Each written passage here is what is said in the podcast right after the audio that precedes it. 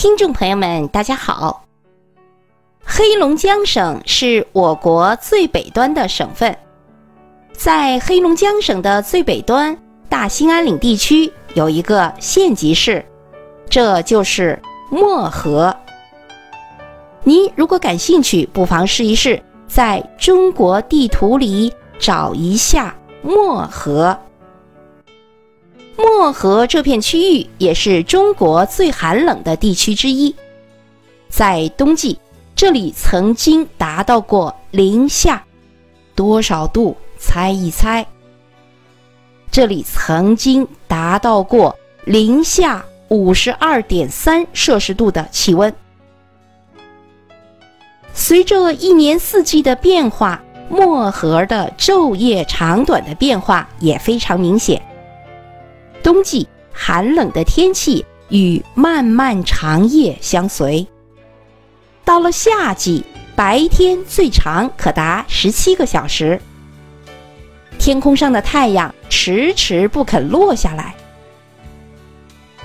漠河位于地球北纬五十三度，虽然漠河距离地球的北极圈还有一千五百多公里。但如果来到漠河，你就会深深的体会到什么叫北。如果哪一天真的找不到北了，那你一定要到漠河来找一找，北在哪里？从中国最北的城市漠河一直向北，就是中国最北的村庄——北极村。北极村就在漠北高速公路的尽头。漠北高速公路也是中国最北的高速公路，路段全部位于北纬五十二度以上的高寒禁区。在现今的中国，如果为了一个地级市修建一条高速公路，为了一个县修建一条高速公路，这是必须的，没有什么好惊讶的，是不是？但是如果为了一个村子而修建了一条高速公路，你可能会感到惊讶。这个村子得多牛啊！政府为了这个村儿修了一条高速公路，这个村儿就是漠河的北极村。北极村经过多年的开发建设，现在已晋升为国家的五 A 级旅游景区。因为这里是高纬度地带，所以有白夜和极光两大天然奇观。每年的夏季到来，漠河北极村的白天便越来越长，晚上也相应的越来越短。尤其是在六月二十二号前后，就是二十四节气的夏至到来的时候。前后半个月，每天的黑夜只有子夜时分一两个钟头，甚至出现黎明与晚霞同时出现在天空中的极昼现象。因此，漠河又被称为不夜城。北极村也是我国唯一可以观赏到北极光和极昼现象的地方。村内有中国最北一家。中国最北一家，就是在北极村的最北部，居住着中国纬度最北的一户人家。其居住的房屋是小木屋，庭院的面积约有二百平方米，屋前有菜园和花圃。居住房屋有三间，屋内有火炕和床。可供十几个人居住，所以中国最北一家现在已成为北极村的一个特色的景点。住最北一家，品尝地道的东北的农家饭，几乎成为每个游客在北极村的体验项目。神州北极广场位于北极村景区的黑龙江边。与黑龙江对岸的俄罗斯隔江相望。广场中央立有标志性的景观神州北极石碑。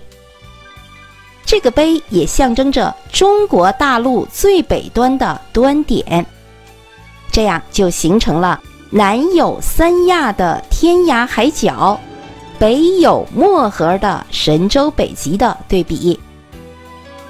在此拍照留念。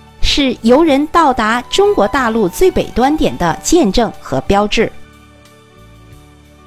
在北极村还有一座花岗岩的塑像，这就是著名的北垂哨兵雕像。塑像高有三米，基座高有两米。这尊塑像是一尊身穿冬装、胸前挂着望远镜、手握钢枪。英姿威武的边防哨兵的塑像，在观看了北垂哨兵的塑像后，我们去看看北极哨所。北极哨所在北极村的里面，是我国最北端的哨所。哨所的瞭望塔很高，非常有气势。由于这里是军营。游客们只能在门口拍拍照。北极哨所的后面就是黑龙江，对岸就是俄罗斯的哨所。新中国成立后，边防管理不断加强。在一九六九年的六月，在漠河边防站的基础上，建了边防连队，在北极村这里就设立了边防哨所。一百三十九号界碑。就位于哨所内，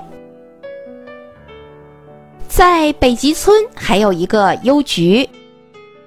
由于现在我们的通讯太发达了，所以写信这种通讯方式已经是很遥远的事情了。来到北极村邮局，很久不写信的人们也想给远方的亲人寄个明信片。这里是中国最北的邮局，在漠河的上空的北面会出现绚丽多彩的北极光奇景。北极光在北面天空开始出现时，是一个由小到大、颜色变幻不定的光环。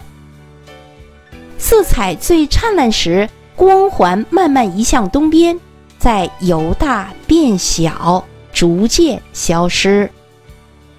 那么，什么时候去漠河能看见绚丽的极光呢？观看极光的最佳时间是六七月份。纵观我国多年来对北极光监测资料显示，北极光出现没有什么特定的规律。极光出现最多的月份是二月、三月。八月、九月、十月、十一月，正因为极光的出现没有特定的规律可循，所以才会给人们带来更多的无限的向往和神秘感。二零一九年极光出现的时间是哪一天呢？是六月十四日半夜二十三点三十一分到十五日零点十秒结束。所以总结一下，去漠河游玩的最佳时间就是夏天的六七月份，冬季的十二月一月份，这两个时间段为最佳时间。